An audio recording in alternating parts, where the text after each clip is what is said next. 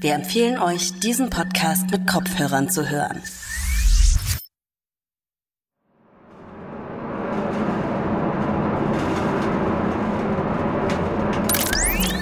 Marsoberfläche, Missionstag 304.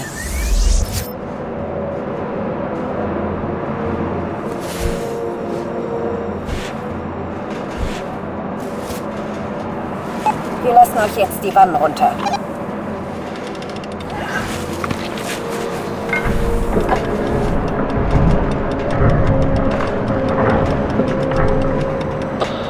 Wirklich alle? Meinst du nicht 50 Liter reichen?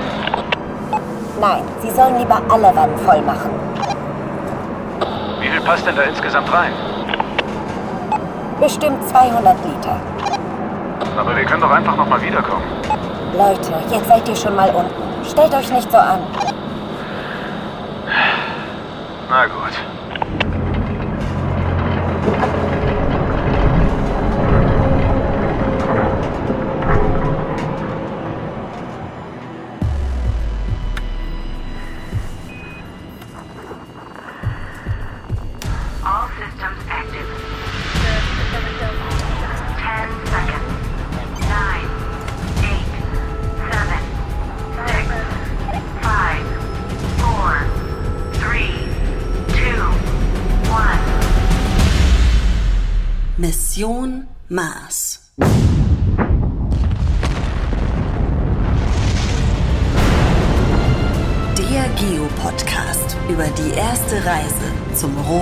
Planeten.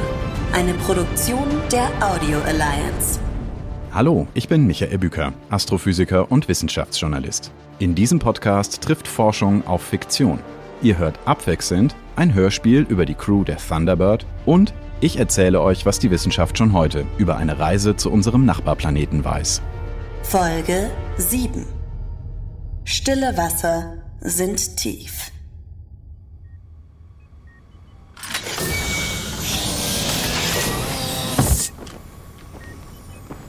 Gibt's schon erste Ergebnisse? Nein, nein, das dauert noch. Aber ich habe das Wasser zumindest schon mal... Warnung. Trinkwassertank 1 überhitzt. Was? Warnung. Was ist denn jetzt los? Hat jemand den Boiler aufgedreht? Nein. Enna, hast du die Logins für die Wassertanks? Warte, Login fehlgeschlagen. wie kann das sein? Heute Morgen hat doch noch alles normal funktioniert. Das ergibt überhaupt keinen Sinn. Warnung. Technischer Defekt. Heizspirale 3 in Trinkwasservorratstank 1 verbraucht 5000 Watt seit 193 Minuten. Wassertemperatur 100 Grad Celsius. Innendruck 570 Kilopascal. Was? Die Heizspiralen schalten sich doch automatisch ab. Scheiße. Der Tank. Fuck, check den zweiten Tank. Warnung. Verbindungsrohr beschädigt. Nein, ich muss da raus. Ich komme mit. Seid vorsichtig.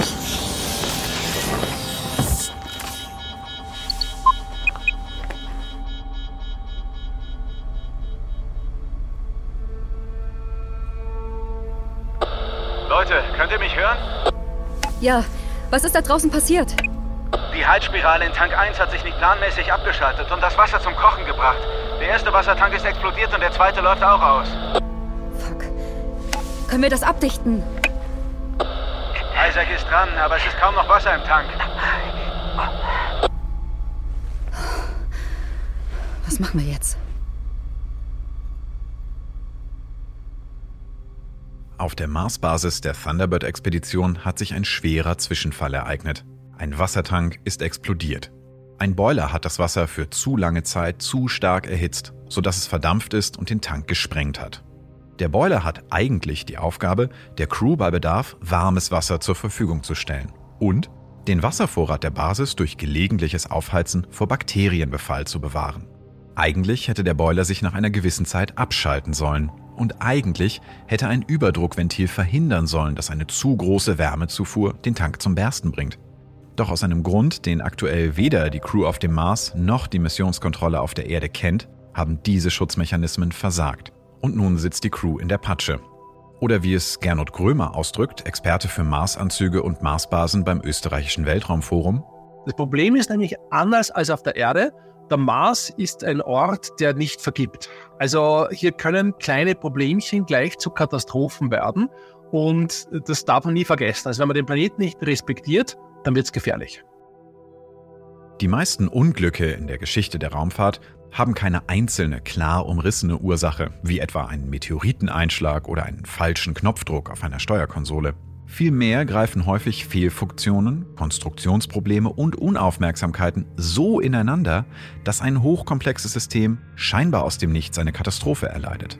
Vom Feuer an Bord der Raumkapsel von Apollo 1 über die drei tödlich verunglückten Kosmonauten der sowjetischen Mission Soyuz 11, die einzigen Menschen, die je im All gestorben sind, bis zum Auseinanderbrechen des Space Shuttle Columbia bei der Rückkehr zur Erde.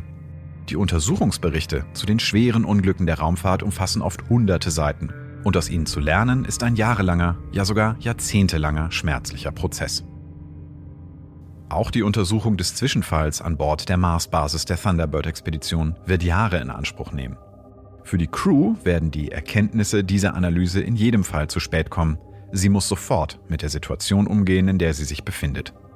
Wie heikel die Konstruktion einer Basis auf einem fremden Himmelskörper ist, weiß auch Gernot Grömer. Also grundsätzlich würde man in erster Linie sagen, alles, was eine Antarktisstation braucht, braucht auch eine Basis mal prinzipiell. Also den Platz zum Schlafen, Leben, Kochen, Essen, aufs Klo gehen etc., die entsprechenden Vorräte auch dahinter. Und dann kommt aber noch ein Faktor dazu, den es in der Antarktis in, der, in dem Ausmaß nicht gibt, nämlich die große Entfernung. Das heißt, Einerseits werden wir nicht in der Lage sein, in Echtzeit zu kommunizieren. Die Menschen sind tatsächlich auf sich alleine gestellt, zumindest für kurze Zeit. Und dann noch die Anforderung an die Robustheit jeder Technologie, was verwendet wird. Weil der nächste Ersatzteillager kann im Worst Case 380 Millionen Kilometer entfernt sein. Das heißt, die Fähigkeit, selber Dinge zu servicieren, äh, ich sage mal, eine, eine Metallteil 3D zu drucken oder eine einfache Elektronikreparatur durchzuführen, das wird absolut kritisch sein. Das, denn das, wofür wir am meisten Respekt haben in der Marsforschung, sind weniger die, die, die großen Explosionen und die riesen Katastrophen, sondern der eine kleine Wasserfilter, der so verbaut ist, dass man nicht dazukommt. Und ich weiß, wenn der kaputt geht, dann kommt es zur Kontamination und dann sind zwei Wochen später alle mit Durchfall oder noch schlimmeren beschäftigt. Das heißt, es sind diese kleinen, scheinbar harmlosen Dinge, das sind die kleinen Plastikteile, was beim Campingurlaub kaputt gehen und wenn ich keinen 3D-Drucker mit dabei habe, kann es ein Todesurteil sein. Die Crew der Thunderbird-Expedition leidet auch unter einem Konstruktionsfehler in ihrer Basis. Man hatte zwar darauf geachtet, zwei separate Wassertanks zu installieren. Sollte einer von Bakterien befallen sein oder Leck schlagen, so wäre die Hälfte des Wasservorrats sicher im anderen Tank. Doch gerade weil Rohrleitungen und andere Aspekte der Wasserinstallation so heikel sind, wurden die Tanks nahe beieinander platziert, die Ventile zwischen den beiden Tanks wären zwar einem Leck gewachsen gewesen, aber nicht der Druckwelle einer Explosion. So kam es, dass die Explosion eines Tanks die Crew fast ihres gesamten Wassers beraubt hat. Sie hat zwar jederzeit die Möglichkeit, mit ihrer Landefähre in den Mars-Orbit zurückzukehren. Dort, an Bord der Thunderbird, gibt es einen großen Wasservorrat, denselben, der die Crew auf dem Weg zum Mars versorgt hat und auch auf dem Rückweg versorgen wird. Doch die Marsoberfläche zu verlassen, hieße nicht mehr zurückzukehren. Die Landefähre ist mit ihrem knapp bemessenen Treibstoffvorrat nur für einen einzigen Start zurück ins All vorgesehen. Muss die Mission zwangsweise enden, gerade als das Team den wichtigsten Fund aller Zeiten auf dem Mars gemacht hat?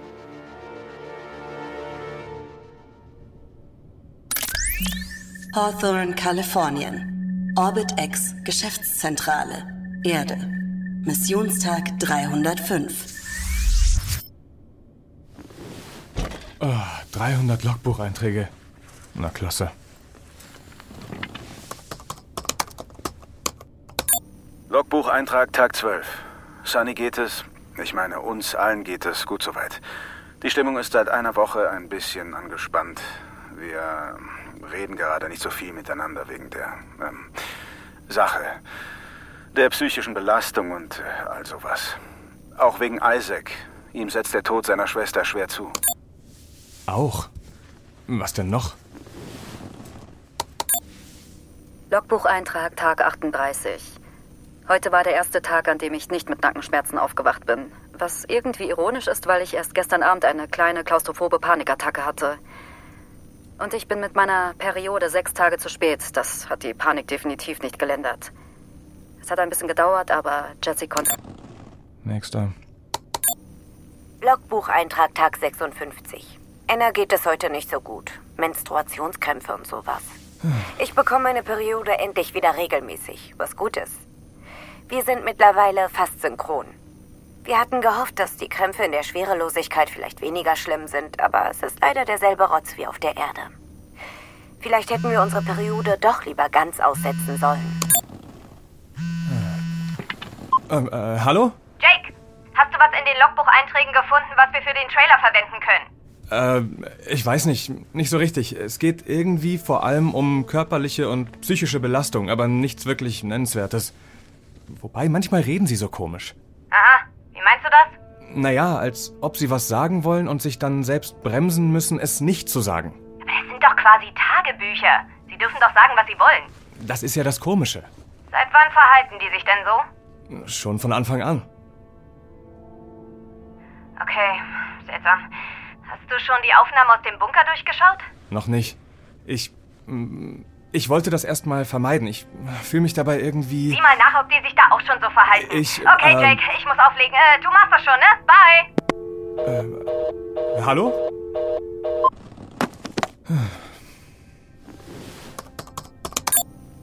Logbucheintrag Tag 112.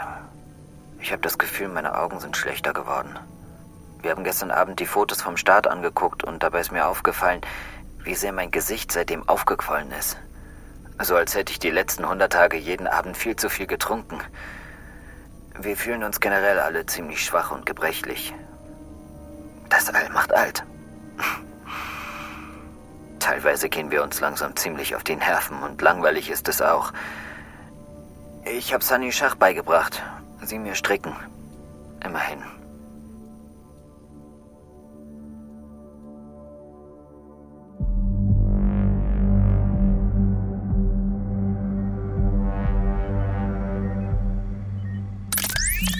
Marsbasis.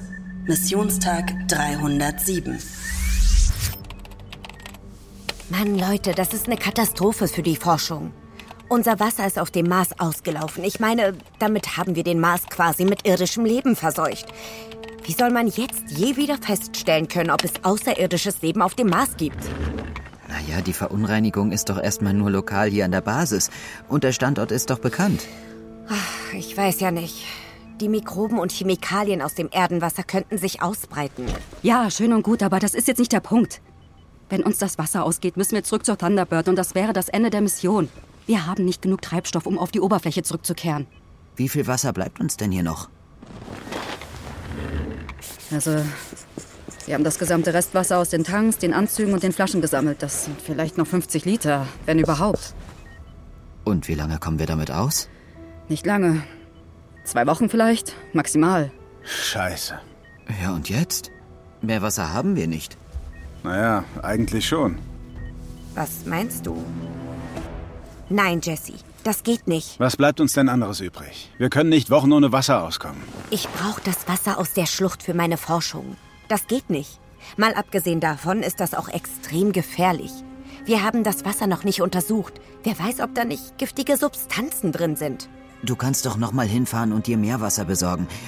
Äh, Das hier ist jetzt wichtiger. Aber die Mission. Sunny, kein Wasser, keine Mission mehr.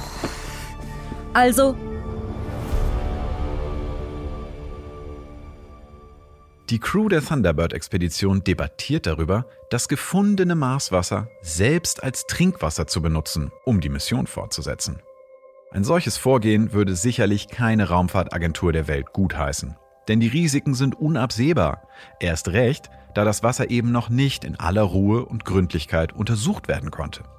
Doch die Idee, auf dem Mars lokal vorhandenes Wasser für eine Expedition zu nutzen, gibt es in der Realität. Gernot Krömer erzählt, wie man sich das in aktuellen Planungen für kommende Mars-Expeditionen vorstellt. Das Wasser, was man auf dem Mars verwendet, wird möglicherweise nicht mitgebrachtes Wasser sein, sondern vor Ort gewonnenes aus dem Permafrost heraus. Das heißt, das muss man jetzt mal aufbereiten.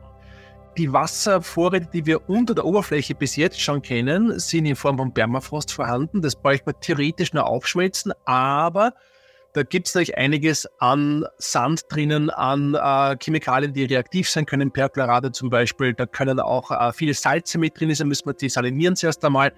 Dann haben wir Bereiche, wo man auf dem Mars landet, wo zum Beispiel äh, Substanzen wie hexavalentes Chrom, das Kanzerogenes ein Problem sein können. Das, dann wird es ordentlich filtern müssen.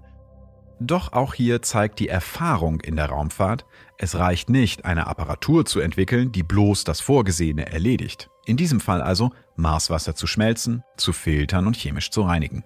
Die Anlage muss auch so konstruiert sein, dass sie im Langzeitbetrieb und bei regelmäßiger Nutzung durch Astronautinnen keine eigenen Probleme entwickelt und am Ende Leib und Leben einer Expedition gefährdet. Doch die Sicherheit der Crew ist nur eine Seite der Medaille. Entscheidend ist auch der Schutz des Mars vor einer menschlichen Crew. Denn wo immer sich Menschen aufhalten, bringen sie ihre ganz eigenen Ausscheidungen und Chemikalien mit, ganz zu schweigen von den unzähligen Mikroorganismen, die den menschlichen Körper bevölkern. Wenn auf dem Mars nach Spuren von außerirdischem Leben geforscht werden soll, ist es zuallererst entscheidend, kein irdisches Leben einzuschleppen. Der Fachbegriff für diese Aufgabe lautet Planetary Protection. Das bedeutet der Schutz fremder Himmelskörper vor irdischen Lebewesen oder Spuren irdischen Lebens. Seit Jahrzehnten wird das in allen Aspekten der Raumfahrt sehr ernst genommen. So wurde beispielsweise die erfolgreiche Saturn-Sonde Cassini zum Ende ihrer Mission absichtlich in die Atmosphäre des Gasplaneten gelenkt, wo sie verglüht ist. Es kam nicht in Frage, sie in einer Umlaufbahn um den Saturn zu lassen, denn dort hätte sie nach einigen Jahrzehnten oder Jahrhunderten mit den Saturnmonden Titan oder Enceladus kollidieren können. Beide gelten als potenziell lebensfreundlich. Und die 1997 gestartete Cassini-Sonde war nicht mit absoluter Sicherheit steril. Die Sonde in der Atmosphäre des Saturn verglühen zu lassen, war deshalb die sicherste Option. Eine kuriose Verletzung der Planetary Protection ereignete sich im Jahr 2019. Ein israelisches Weltraum-Startup hatte eine Sonde namens Bereshit zur Landung auf den Mond geschickt. Mit an Bord, befestigt an einer Art metallischem Datenspeicher, einige tausend eingetrockneter Bärtierchen. Diese berühmten Lebewesen von weniger als einem Millimeter Größe können in diesem Zustand sogar tiefgefroren, dem Vakuum ausgesetzt und mit lebensfeindlicher Strahlung bombardiert werden und trotzdem überleben, bis sie im Kontakt mit Wasser wiederbelebt werden. Die Sonde mit den Bärtierchen an Bord stürzte jedoch aus geringer Höhe unkontrolliert auf die Mondoberfläche und ihr Zustand ist bis heute ungewiss.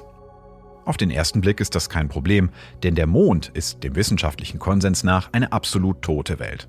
Es gilt als unvorstellbar, dass hier auch nur Mikroorganismen existieren, wenn sie nicht gerade von der Erde mitgebracht wurden.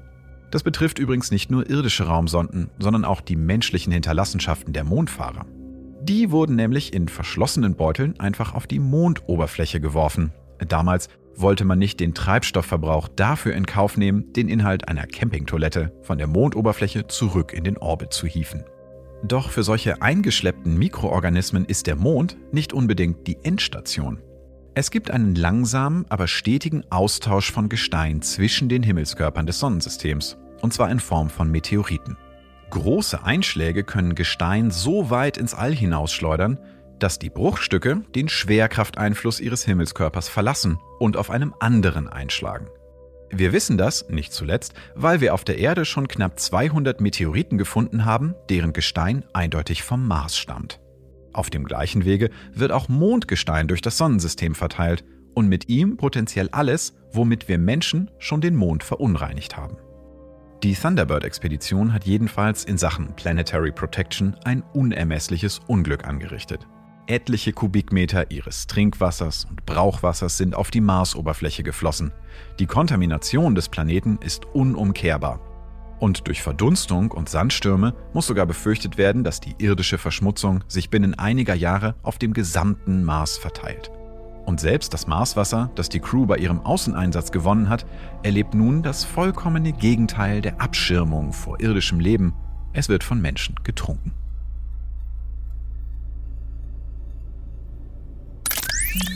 Hawthorne, Kalifornien. Orbit X Geschäftszentrale. Erde. Missionstag 307. Sind Sie autorisiert, dieses Material? Ja, ja, ich bin autorisiert. Jetzt zeig mir schon die Aufnahmen. Gut. Du wolltest mit mir reden? Warum flüstern wir? Es ist was passiert. Ja, das habe ich mir schon gedacht. Dürfen die anderen das nicht hören? Nein, ich brauche deinen Rat. Isaac und ich hatten Sex. Was? Wann? Psst, nicht so laut. Ist schon über eine Woche her, als ihr geschlafen habt. Ich wusste nicht, dass zwischen euch, naja, was läuft. Es war auch total unerwartet, aber in dem Moment hat es einfach, keine Ahnung, es hat einfach gepasst. Hast du Kondome hier reingeschmuggelt? Genau, das ist ja das Problem. Aber du nimmst die Pille oder hast eine Spirale? Tja, nein, nichts davon. Du willst mir jetzt nicht ernsthaft erzählen, dass du wenige Wochen vor dem Start ungeschützten Sex mit deinem Kollegen hattest? Doch. Ist das ein schlechter Witz? Habt ihr euch abgesprochen? Kein Witz. Ich weiß, es war dumm. Ja, es war mehr als nur dumm. Wieso erzählst du mir das erst über eine Woche danach? Ich. Ich hab Schiss, dass ich schwanger bin.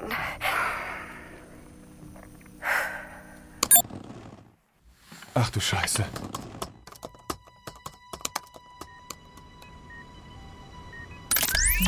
Marsbasis. Missionstag 308. Okay, gut.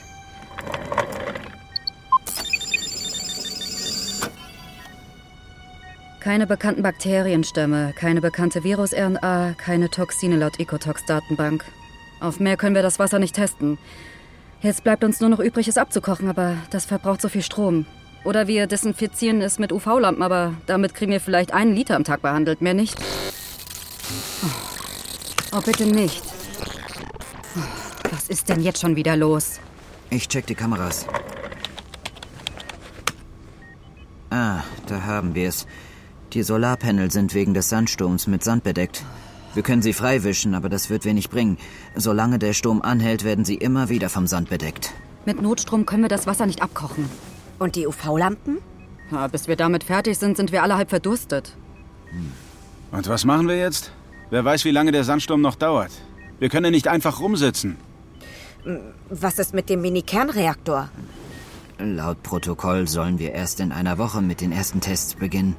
Dann müssten die Tests eben ausfallen. Wir aktivieren ihn direkt. Aber ist der Reaktor nicht viel zu weit von der Station entfernt, um uns mit Strom zu versorgen? Soweit ich mich erinnere, hat der Reaktor Räder. Wenn wir einen der beiden Buggies benutzen, um ihn in unsere Richtung zu ziehen, kann ich ihn bei uns ans Stromnetz anschließen und dann sollte das funktionieren. Hoffentlich. Das sollten wir wahrscheinlich alles erst mit Calvin abklären. Calvin würde uns auch dazu raten, die Mission zu retten. Wir haben keine Zeit. Die haben wir doch nie. Zu den Aufgaben der Thunderbird-Expedition zählt es, einen kleinen Kernreaktor für den Betrieb auf dem Mars zu testen. Dieser könnte nun sogar die Mission retten, die ansonsten abgebrochen werden müsste. Denn während die Notstromversorgung der Basis für einen mehrtägigen Minimalbetrieb ausgelegt ist, genügt sie keinesfalls, um das geborgene Marswasser zu sterilisieren.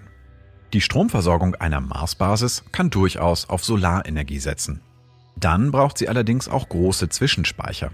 Nicht nur für die Nacht, in der keine Sonne scheint, sondern auch für den Fall lokaler Sandstürme, die bis zu eineinhalb Wochen andauern und die Sonne verdunkeln können.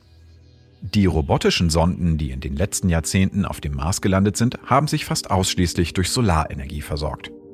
Die jüngste Generation amerikanischer Mars Rover, nämlich die Sonden Curiosity und Perseverance, versorgt sich unabhängig von Solarenergie mit sogenannten Radioisotopengeneratoren. Das sind metallene Geräte von der Größe eines Kaffeevollautomaten, die elektrische Energie aus dem hochradioaktiven Stoff Plutonium 238 erzeugen. Kurioserweise ist die Radioaktivität dabei nebensächlich. Technisch genutzt wird allein die Tatsache, dass dieses Metall durch seine zerfallenden Atomkerne jahrzehntelang warm bleibt. Aus der Wärme wird mit Hilfe eines kuriosen physikalischen Effekts namens Thermoelektrik Strom erzeugt, der unabhängig von der Sonne und unbeeindruckt von Sandstürmen die Mars Rover antreibt. Allerdings ist die Strommenge so klein, dass sie auf der Erde gerade mal für den Betrieb eines Flachbildfernsehers reichen würde.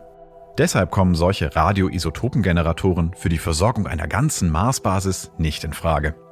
Es wird auch über Brennstoffzellen nachgedacht. Die benötigen jedoch Wasserstoff, welcher nur sehr aufwendig zu gewinnen ist und auch nur schwierig und mit einigem Risiko gelagert werden kann.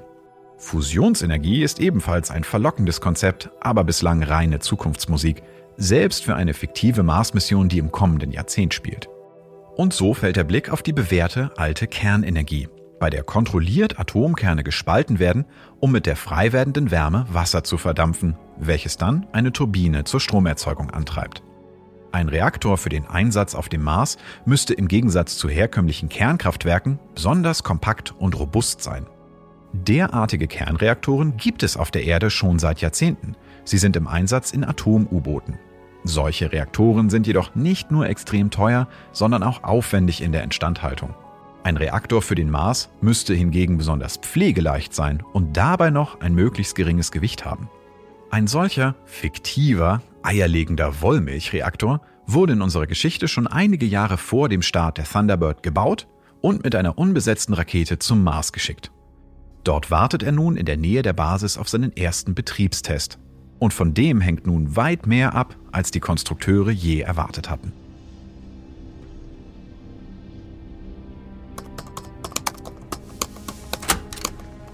Hey Jake, hast du im Archiv noch interessantes Videomaterial gefunden? Für die Doku? Äh, nee, nichts Besonderes. Wir könnten die Logbucheinträge natürlich einbauen, aber die sind größtenteils unspektakulär. Aha. Auch nichts aus dem Bunker? Nein, nichts, was für die Doku spannend wäre. Oh, äh, Entschuldigung, da muss ich rangehen. Aha. Hallo? Hallo, hier spricht Thomas Brooks von der Washington Post. Äh, ja, also. Ich rufe Sie wegen den USB-Sticks an, die Sie uns geschickt haben. Ähm, passt das gerade für Sie? Ich muss leise reden, weil ich gerade bei der Arbeit bin. Haben Sie sich angesehen, was auf dem Stick ist? Ja, wir wollen unbedingt einen Artikel dazu machen und würden aber vorher gern noch mal mit Ihnen persönlich sprechen. Ich darf auf gar keinen Fall namentlich genannt werden. Nein, keine Sorge. Wir behandeln unsere Quellen natürlich vertraulich. Okay. Sie bleiben vollkommen anonym. Was wollen Sie wissen?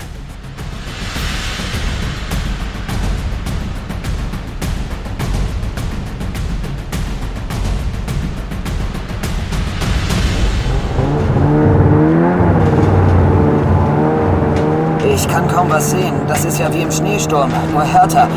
Hoffentlich kommen wir mit den Rovern gegen den Sandsturm an. Der Sand hat meinen Helm schon total zerkratzt. Ja, meinen auch. Sunny? Isaac? Seid ihr dort? Gleich da. Ich habe das Gefühl, der Sandsturm wird stärker. Wir müssen uns beeilen.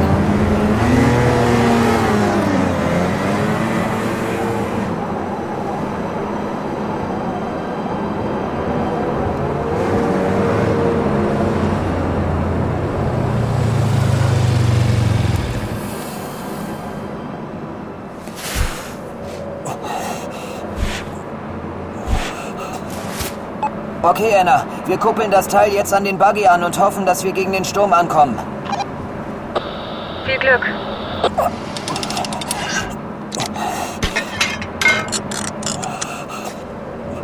Sunny, starte mal den Buggy.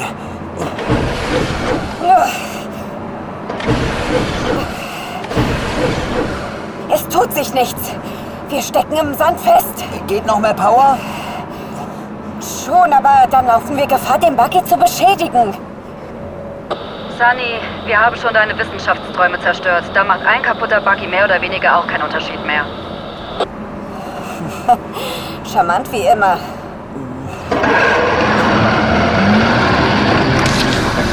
Der Reaktor bewegt sich. Ja. Isaac, komm zurück zum Buggy. Komme.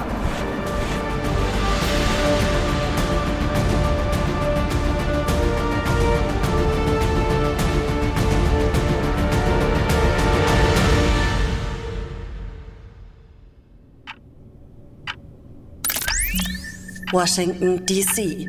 NASA Headquarters. Erde. Missionstag 309.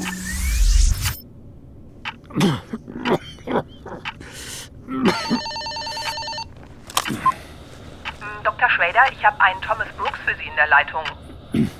Wen? Er sagt, er sei Journalist bei der Washington Post. Okay.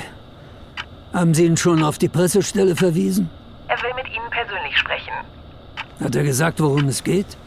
Äh, nee, mehr Infos habe ich nicht. Dann soll er woanders anrufen. Moment bitte.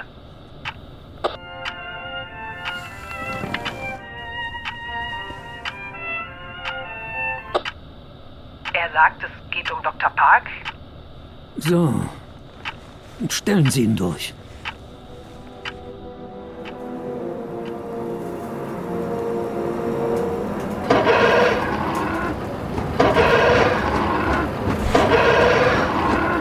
Ich habe alles probiert, Leute, aber den Buggy können wir vergessen. Er ist im Eimer. Also können wir nur mit einem Buggy noch mehr Wasser aus der Schlucht holen? Was? Wieso schaut ihr mich so an? Sunny, wir fahren nicht nochmal zur Schlucht.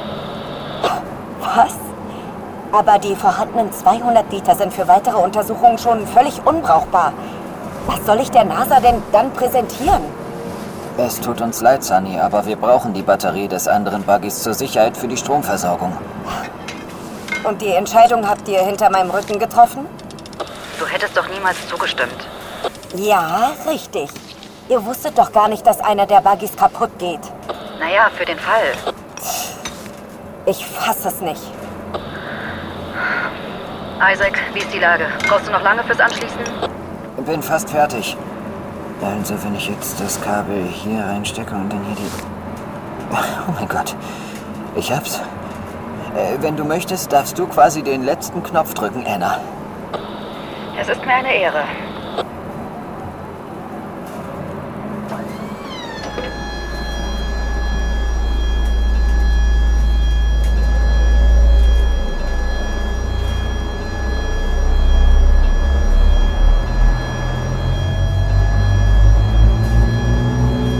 Notstrom deaktiviert. Ja, geil. Danke, Isaac. Das heißt, wir können jetzt das Wasser abkochen? Jawohl. Puh, ich habe langsam wirklich Durst. Oh, Dito. Ich bin ja sonst nicht religiös, aber ich bete, dass das jetzt das letzte Problem auf unserer Reise ist. Naja, warte mal die Rückreise ab. Okay, das letzte Problem bis zur Rückreise. Wenigstens das sollten wir packen. Leute, wir haben eine Nachricht von Calvin bekommen.